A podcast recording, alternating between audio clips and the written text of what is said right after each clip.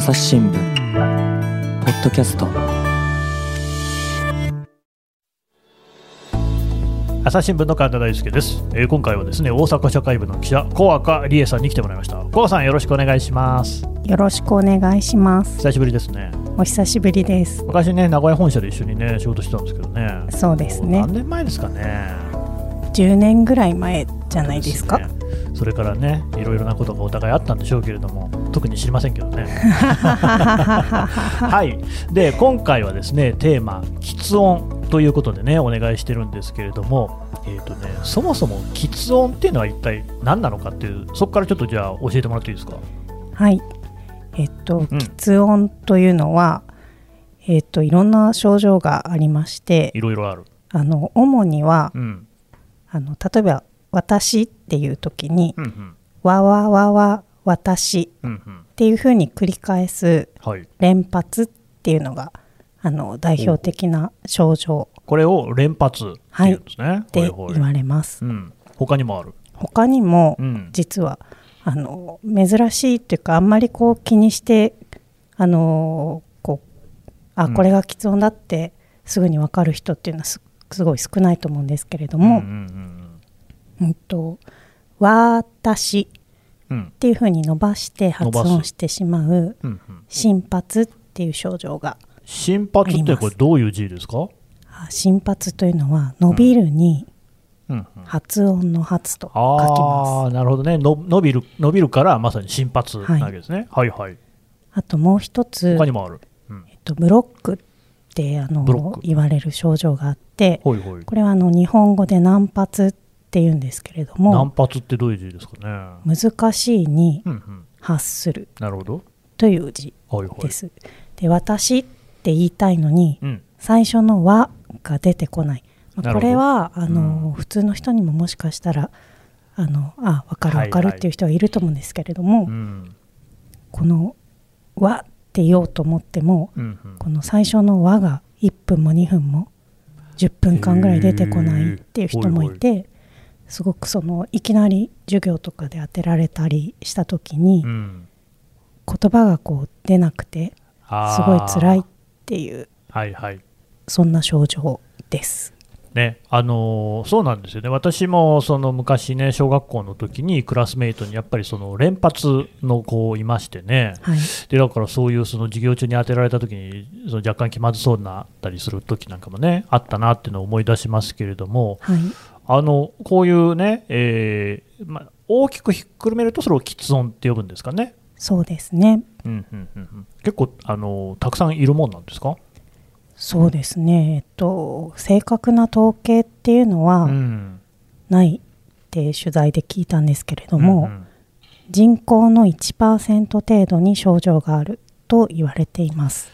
まあ、人口の1%といえばですね日本の人口っていうのはおおむね1億2000万人ぐらいですから120万人ということにはなってきますよね。そうですね。って考えると非常に多いと言ってもいいですよね。そうですね。結構身近に、ねあの出会ったことがある人ってたくさんいると思うんですけれども、はいはいはい、私もそうですね。はいうん、っていうことですから、まあ、それはそんなに珍しいことでもないっていうことなんでしょうね。はい、これってね、あのさっき、まあ、私は小学校のケースを言いましたけれども、はい。例えばそのなんか年代とか年齢とかによって違いとかあるんですか、えっと、うん。まあこれもあの詳しい統計とかがあるわけじゃない、まあそうでしょうね。みたいなんですけどうん。まあ、その研究者によるとその発達の過程の中でうんうん。幼い頃はその20人に1人ぐらいの割合でその言葉が上手にまあ喋れないっていう過程の中で、あの症状がある子どもがいるんですけれどもなるほど。だいたいその就学前ぐらいまでの間に8割程度は自然になくなっていくと聞きました。えーと、じゃあ、幼い頃は20人に1人っていうと、さっきの1%よりも多いですよね。そうですね。で、えー。まあ、これがその学童期まで続いていくと、あれやっぱり喫音かなっていはいはいうことで、そのまあ、例えば親が気づいたりうん。学校の先生が気づいたりして言語聴覚士の支援を受けるとか、うん。まあ、そんなあの方法もああります。ごめんなさい、学童期っていうのは小学校に上がったらってことですかね。そうですね。小学校に上がったら、なるほどね、はい。だからまあ逆に言うと、しかし、そういうその喫音的なものをね、えーっていうのは、小さい頃っていうのは本当に普通にあるっていうことなんでしょうね。そうですね、うんうんうん。で、それがだんだんまあ少なくはなっていくんだけれども、それでもまあやっぱり1%程度はいるっていうことですから、はい。やっぱりその非常に身近なものだなという感じがしますけれども、はい。えーと、その治療法なんてあるんですか、まあ、治療っていうとなかなか実は難しくって、うんうん。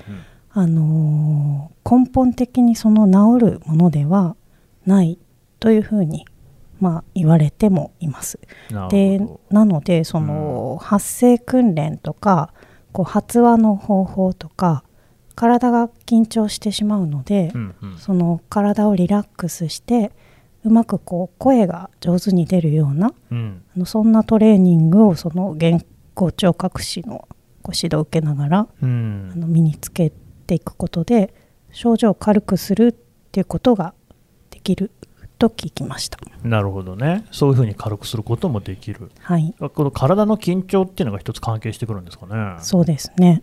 うん実際、やっぱ我々でもね、緊張するとそういうふうに声が震えたりなんてことは、まあまあありますよね。そうですね。まあ、私も今の小赤さんそうですけどね。ガチガチに緊張してます。本当にはいあ。の前に名古屋で会った時とか全然違うんでびっくりしてまえすけれども。本当ですか？ごめんなさい。いや、全然謝らなくていいですよ。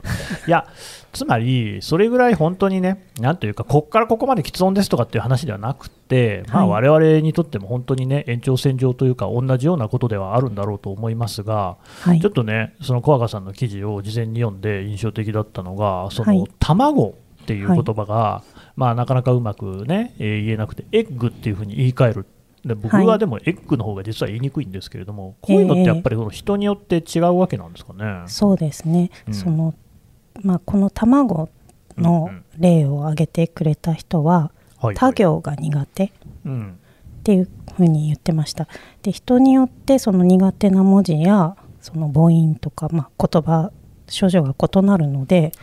この人の場合は卵と言おうとしてうんうん。タタタタタタって言い,、そうになる。で、まあ、その言いそうになっちゃうっていうのが自分でわかるうん。そうでで、まあ、そのうん。こう連発しそうになった瞬間にはい。あえてエッグって言い換えたり、うん。まあ、こうこれは人によっていろんな例がなる。あるらしいです。エッグっていうふうに言うと、その、え、え、え、え、えにはならないってことなんですかね。まあ、そのその瞬間とかタイミングによるらしいんですけれどもとっさにまあ言い換えることでそのうんうん連発をこう回避するというかなるほど。なんかまあそのそういう術とい。うふうに、はい、聞きました。他にはどんな例あるんですかね。例えばそのレストランで注文したい料理があった時に、うんその言葉が最初のその言葉が出てこなくて、うんでまあこれっていうふうにこう店員さんに指したりとか。また言えそうな別のうん全然食べたくない料理を、注文したりとかそういう実際にあのそういう話も、ははい、あの聞きました。うんまあでも、それでも、そうやって言える方を頼むっていうようなこともあると。まあ、そのどうしてそれをするかっていうとやっぱり恥ずかしいっていう気持ちがあるらしいんですよね。なるほどね。そこはすごいあの当事者にとっては苦しいことかなと。思います。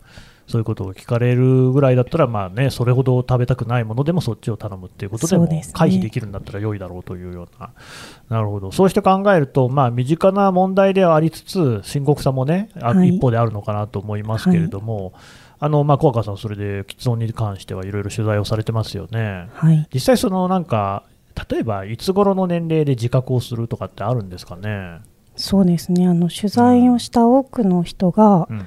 小学校に入学して、うん。まあ、その1年生とか2年生ぐらいの時に授業なんかでまあうまはいはいく喋れなくって、あー。でその子供って悪意なく面白いから笑うみたいなことまあね。ってあると思うんですけちょっと残れども、酷なとこありますからね。そうなんですね、うん。まあまあそんな瞬間にこう自分は人と話し方が違うのかなっうんていうことを、まあ、自覚したっていう話をあのよく聞きました。なるほどね。はい、えーまあそうですよね、その赤ん坊の頃なんていうのは、まあ、その喫音かどうかというのも、それは正直わからないっていうところもありますから、そうですね。言葉っていうのを話すようになってきたときに、他者のお視点から自覚させられるっていうような感じなんですかね。あまさにおっしゃる通りだと思います。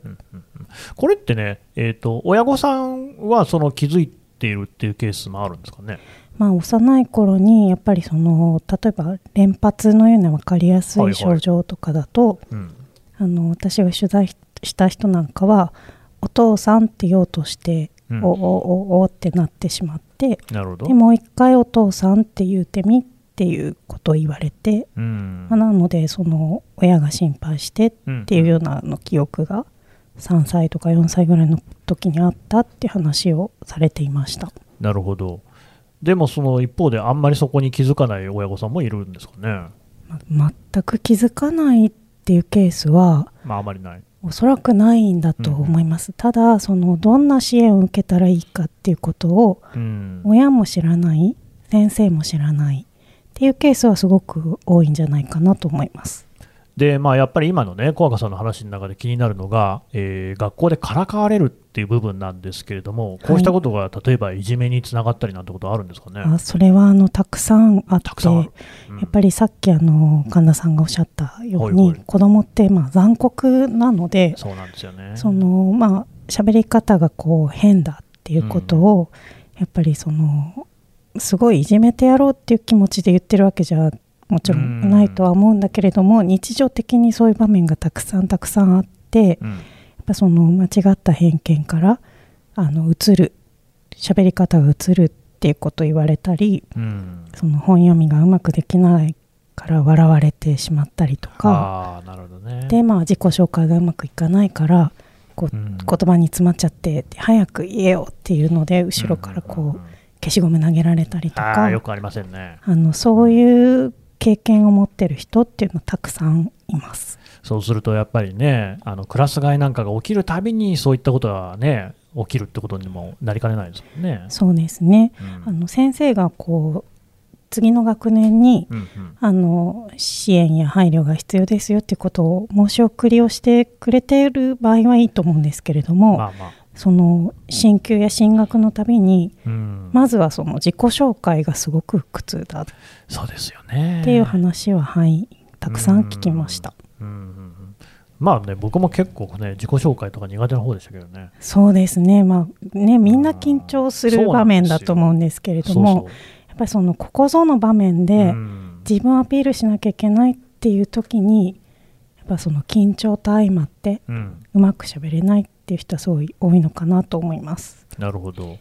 そういうその、まあ、いじめ、あるいはそれにつながりかねない問題っていうのもさることながら、はい例えばもう少しその成長した後なんかでも、この社会に出たりした時に大きな問題なんかもあるんですか？これはあのはいはいやっぱりあの仕事とすごく直結するところで、仕事。はい、あの就活の時にうん。すごくあの苦痛が就伴う活ね。はいまあ、面接をしなきゃいけないのですね。特にあの集団討議とかで、うん。その1対1だと待ってくれる配慮してくれはいはいるっていうことは、もしかしたらあるのかもしれないんですけれどもその集団で討議をするっていう時にやっぱりすごくあの自分の意見が言えない僕もありましたね。朝日新聞社もありましたよね、そういうのね。あ そうですよねあったあった。ねえはいはい。なかなかあのそういう時にこう自分の特性がうん。理解してもらえないってあのうんうん、多くの人が、言うはい、言われてました。でもそうなってくると、これはね、やっぱりことは大きな問題で、はい。就職先がうまく見つからないっていうことになっちゃいますよね。そうですね。なのでこうすごく限定されるしうん。理解がある人のところで、うんまあ、そのうまく採用してもらったりとかうん。うんあのっていうこと。でまあうん。こうなんとかこうやり過ごしてるみたいなね。そんなところがあると思います。はい。考えてみると、その受験とかって、まあ、はいいろんな受験がありますけれども、基本的にはペーパーテストが多いから、はい。そのは何かを、ね、発するっていうことを求められないケースも多いですけれども、はい。就職試験は本当そうですよね、面接がないってこと、多分まずええないええ。ですもんね。しかし、なんかそんな、そのね、えー、喫音っていうのは、しかし、そうやって例えばですよ、就職試験で、はい。えーあそれは能力の違いがあったり、適正、不適正みたいなのがあったりで、あの落とされるってことはあるかもしれないけれども、はいまあ、そうじゃないところで、それでなんか彼はずずっと発言をしないねみたいなことで落とされるとしたら、これはちょっとおかしな話ですすよね。ね。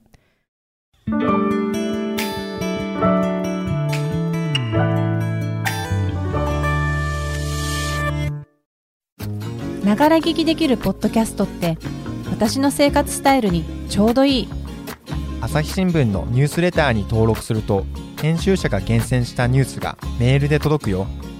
思いがけない話題にも出会えるよね。ちょっと新しいニュースの読み方。朝日新聞。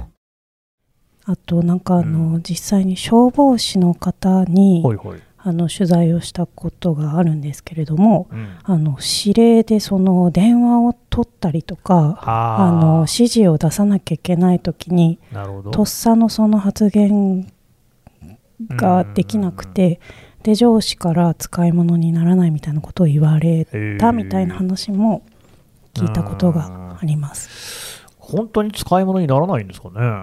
なのでまあその理解をしてもらって、ねまあ、できる仕事配慮してもらそううとか、ね。あのおそらくこう喋るっていうことがすごく苦手なので、うん。あの喋らなくてできる仕事とか、ね。まあ、周囲の理解が、はい、ここに今、ミキサーでね、元消防士だった中ほど君っていうのがいるんですけど、ね。中ほど君はその別にその電話取らなくたって消防士できる仕事あるよね。うん、あるって。だからなんか、それはそんな相応の配慮があれば、うん。何でも活躍はできるんじゃないかっていう。だからそのすごく周囲の理解が、うん。あのまあ、正しい理解知識持ってるとか、あのっていうことがすごく大事なのかなと思います。でね、まあ、さっきの話でもやっぱり治療法が確立されてないっていうのもありましたが、まあ、そもそも治療すべきものなのかっていうところもあるんですが、はい小赤さんはね、その大阪で自助グループっていうのの取材をしてますよね。そうですね。うん、でここでもやっぱりその治療すれば治るものではないっていうような話ではあるんですね。はい。うんうんまああのその、うんなんて言うんでしょうあのやっぱり当事者からしてみたら、はいはい。少しでも症状を軽くしたいとか、まあ、そうでしょうね、まあ、親からしてみればこうん。う直してあげたいとか、まあ、当事者の側に立つとおそらくそういう気持ちをたくさんの人が持ってると思うんですけれども、はいはいはい。なかなかこうそれがこううまくいかなかった時に、うん。じゃあどうやって生きていくかっていうそのその生き方を支えようみたいなうん。グループがあってうんうんそこの取材をしたんですけれども。うん。実際そういうグループってどんなようなことをしてるんですか、そうですね。やっぱりあの体験を語り合って、うん。あの実体験からそのなんて言うんでしょう前を向けるようなこううん。励ましを仲間の人にしてあげたりうん。こんな方法でやるといいよっていうようなそのあのうまく気持ちを切り替えて自分のことをまず認められるようなそのサポートを仲間同士でしていくっていうような活動をしてました。これってやっぱあれですかね、その喫音の問題に、ね、悩んでいるのは、決して自分だけじゃないんだっていうのが分かるっていうのも、一つ大きいあそうです。ね。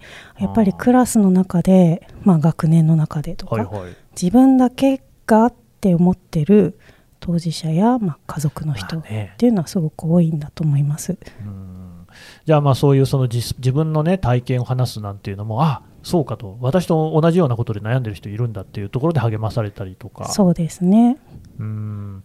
実際どうなんですか、それで、まあ、そう気分が楽になるなんていうところも大事なんですか、まあ、気分もそうだし、ん。さっきのその就職面接なんかでも、うんうん。やっぱりそのこう面接を受ける人っていうのはまず名前を言わなきゃとか「あー。こんにちは」って言わなきゃって、はいはいでもあの本当に大事なのは名前を言うことでも、うん。こんにちはっていうことでもないんだよっていう確かに、まあ、その根本的な何を自分が伝えたいかとか、うん。どんなこの仕事でどんな人生を歩んでいきたいのかとか、うんうん。まあ、それが時間をかかってでもこう分かってもらえる努力をすうん。るその姿勢を見せることが大事なんじゃないかっていうような励ましをし合うというか、なるほどね。僕なんかね、今こうやってベラベラ喋ってるでしょ、はい、だけど、本当にね、日によってはね、はい、誰とも喋りたくないなと思う時とかもあるんですよね。そうですよね。そういう時とかって、例えばコンビニとかに行ってもね、ええ店員さんに話しかけたりするのができなかったりするんですよ。はい、やっぱりなんていうかな、そういうことをしなきゃいけないみたいなので、こう自分を追い込んだりするっていうことになってくると、これね、うまくいかないっていうのは、僕自身もね、やっぱそういうのあるなと思いますもんね。そうですね。私あのこの自助グループ取材して、うんうんやっぱそれはあの喫音に限らず、どんな人もそうなんじゃないかなっていうのは、自分も置き換えたらそうだなっていうことをすごく感じた取材うんだったんですよね。あとはそのサマーキャンプとかも取材されてますよね。はい。これなんかどういう人たちが集まるんですか、これはまあ同じ自助グループが主催するうんうんあの子ども向けのはい、あのキャンプで子供ね。全国からこう症状がまあ比較的重い子たちがうんうん。あの集まってくる。なるほど。で2泊3日だったかな？あの、うんうん。えっと、一緒にこう合宿をして一つの演劇を作り上げていくキャンプなんですけれども、どんな演劇を作るんですか、その時は、うん。うんあの大学の先生の指導を受けながらはい、なんかあのんどんな演劇だったか まあでもな演劇、はい、いや、あのね、そこでちょっと驚くのが、はい。演劇といえばですよ、はい。もうそれこそ舞台の上で、割と人の注目を受けて、あの喋るべきセリフを喋んなきゃいけないって、結構その、普通にあのドキドキする場面じゃないですか。うん、でうんそれってこう最も喋ることそのものが苦手な子たちだからあそうやっぱですよね。すごく緊張するんだけど、うんうん。そこをこう乗り越えていく体験をうん。することでやっぱその見てる方も保護者もこうまあ私もそうですけど、うん。やっぱそこのこう前を向いていくっていうところにすごく子ども自身が励まされて、うん。なんかそれはすごくあの子どもの頃にそういう学びの場があれば、こう人生をこう前を向いてうん。歩いていけるのかなっていう、まあ、そういうことをか確認する場というかで毎年そこで集まってこう励まし合いながら大きくなっていくっていうか。それはあれなんですか、やっぱりその、ねお芝居をしている中で、当然その、ね、それぞれの持っている喫音の、ね、症状が出るってことはあると思うんですけれども、はい。そういったものっていうのは、その場では受け止められるっていう形そうですすね。もう何分かかってもその子がこう言葉が出るまではいはい、みんなでこう見守るっていうか遮ったりしないで、うん。はそういったことっていうのは、やっぱり自信につながっていく、そうですね。やっぱうん。りキャンプを終えて子どもの表情がすごく変わるのが、あそうですか。はい、あのとっても印象的でした。はあ。なるほどね、いやあの今回、このテーマ、実はそのリスナーさんからですねぜひ、はい。えーポッドキャストでやってほしいということでご要望をいただきまして、ですね、はい。それで小若さんにお願いしてるんですけれども、はい。やっぱりその喫音というものに対する理解っていうのがね、まだまだその進んでいないんじゃないかっていう、こういうね、えーことも考えるんですけれども、はい、これ、理解を広げるためにはこう、どういったことが必要になってきますかね？そうですね。うん。あのやっぱりこうその子の癖なんじゃないかとか、うんうんあの喋り方が単に変なんじゃないかとうん。かっていうふうにこうあんまり深く受け止めずにこう周りも見てるようなところがあると思うんですけれどもはいはい。したくてしてるわけじゃないっていうこととあと治そうとしてもまあ治るようなものじゃないうんっていうところなんですよね。うんうん。で私も今思ったらすごく反省することがあるんですけれども、うん。これはなんか取材の電話ではい「小若です」と名乗った時にうん。相手が「小若さんですね」っおてすごい繰り返すんですよね。で私も何回も違いますと。あーまあ違いって言いますよね。「小若です」とうん。すごいきつい口調でで何回もそれをやってしまって。間違えられたと思ったと。そうなんですよ。なんだけどこの取材をしてもうその何年越しかで、うん。ああの時のあの話し方はうんうん心発ね喫音だったんだ伸びる発のはい瞬発ですね。はいはい。だから知らないとうんこう無知が夢に相手を傷つけてしまうっていうことはすごくあると思うのでやっうんぱりその特性を知るっていうことはすごくどんなことでもうんうんうん大事なのかなと思っています。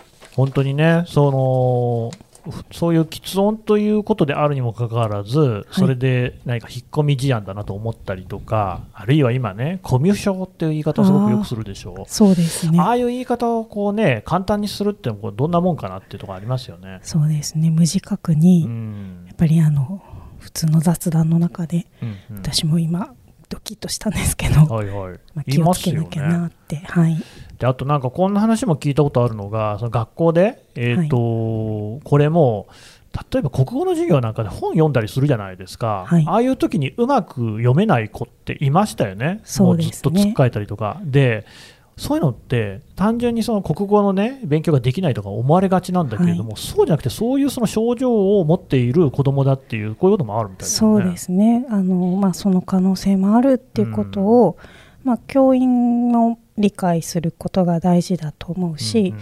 こう何がやっぱりあの当事者にとってしてほしいことかっていうとその音読をうん。例えばその音読を、あの自分をスルースキップしてこう後ろの人にお言わせるとかあの読んでもらうとかっていう配慮を本当はしてほしくないかもしれなくてなるほど。その時間がかかっても自分の音読を聞いてほしいって思ってる人もいるので、うん。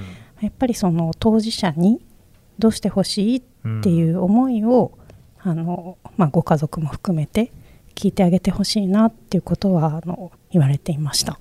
それって結局、まあ、今回はねそういった喫音なんていうテーマでより明確に輪郭線は引かれているかもしれないけれども、まあ、誰に対してもそういうふうにすべきですよね。まあ、そうですね。それがあの、まあ、例えばその障害者でいうと、はいはい合理的な配慮っうんていうところなのかなと、うん。なかなかその差別とか排除と、あの配慮ってこう結構あの当事者の気持ちが あの当事者同士の気持ちが寄り添ってないと、やっぱりそれはこうあの差別にもなりうるし配慮にもなりうるしっていうことだと思うんですけれども、うんうんうんうん。ねまあ、相手の気持ちを考えようっていう、すごくこうシンプルなことなのかなという気もしますが、どうですか、実際にね、1%というぐらいですから、喫音の、ね当事者の方とこう我々接する機会、これあると思うんですけれども、はい。そういう場合には、どんなところにこうちょっと注意したら良さそうですかね？まあ、そうですね、うん。あのなかなか一概には難しいと思うんですけれども、あのもしもこう当事者に会ったらあのその人の声言葉、うん何を言おうとしてるのかなっていうところをやっぱりあのじっくりと耳を傾けて聞いてあげてうんうん寄り添うっていうこう姿勢をうんあのまあ大事にしてほしいなっていうことは願います。なんかね、私もそれ聞いてて、今この収録で小赤さんにちゃんと寄り添えていたかっていうところに若干自信がないんですけれども、いえいえいえ そうですかね。とんでもないです。いえいえあの、あの、恐れ多いです。もいう大先輩だと思う。んでいやそんな大して年変わんないじゃないいやなんか、なんか、あの、すごい、ああの、うんまあ、あの、本当に、あの、できる先輩だなと思ってそんなことないですけれども、見てたんです、当時は。ともあれ、まあでもそういうね、そうだから、喫音の問題って別に喫音に限った問題でもないし、はい。そういったことで、えー世の中がもう少しこう優しくなっていければね、多分自然と解決する問題という気もしますからね、はい、一つね、何かヒントになっていただければと思います。はい、はい小赤さんでした。どうもありがとうございました。ありがとうございました。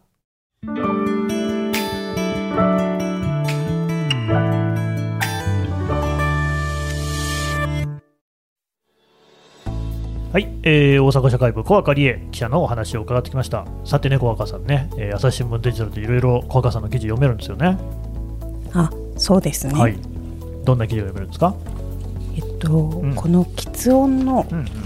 記事も、あの、デジタル上では、おそらく残ってるかなとそう思います。ですね。あのまあ2019年とかのですから読めるでしょうね。はい。はい。これはねあのポッドキャストの概要欄からリンクを貼っておこうと思いますし、まあ他にもね小赤さん記事書いてますもんね。ありがとうございます。はい。あの最近の取材では私あの弱者にこう社会的な弱者に寄り添う取材を、はいまあ、その自分の中のテーマとしてうずっとやっていきたいなっていうのは。昔からあるんですけれども最近のあの取材で、えっと、し特別支援学校の教室不足が全国で言われているんですけれども、ここはあの私が取材の足場としている大阪は。全国でワーストえー、そうなんだ。っていう調査がその最近の文科省の調査で明らかになってまあただその数字上はこうにわかにすごくクローズアップされてるんですけど、まあ、現場ではもう20年も30年近く前からずっと言われてきたことで、そうなんですね。まあ、あのその現場の声をうん。取材をしたものをうん。最近書いたので、そうですか。ぜひ読んでいただければとれもねいま、す。ポッドキャストの概要欄からリンク貼っておこうと思います。はい、小川さんどうもありがとうございました。どうもありがとうございます。はい、えー朝日新聞ポッドキャスト最後までね聞いていただきましてどうもありがとうございます。えーこういったですね、えー放送に対するご意見ご感想なんかもあの概要欄からですね、えーフォームというところからあの送れます。それからあのツイッターのツイートなども我々見ておりますのでぜひ、えーお寄せいただければと思います。朝日新聞ポッドキャスト朝日新聞の神田大輔がお送りしました。それではまたお会いしましょう。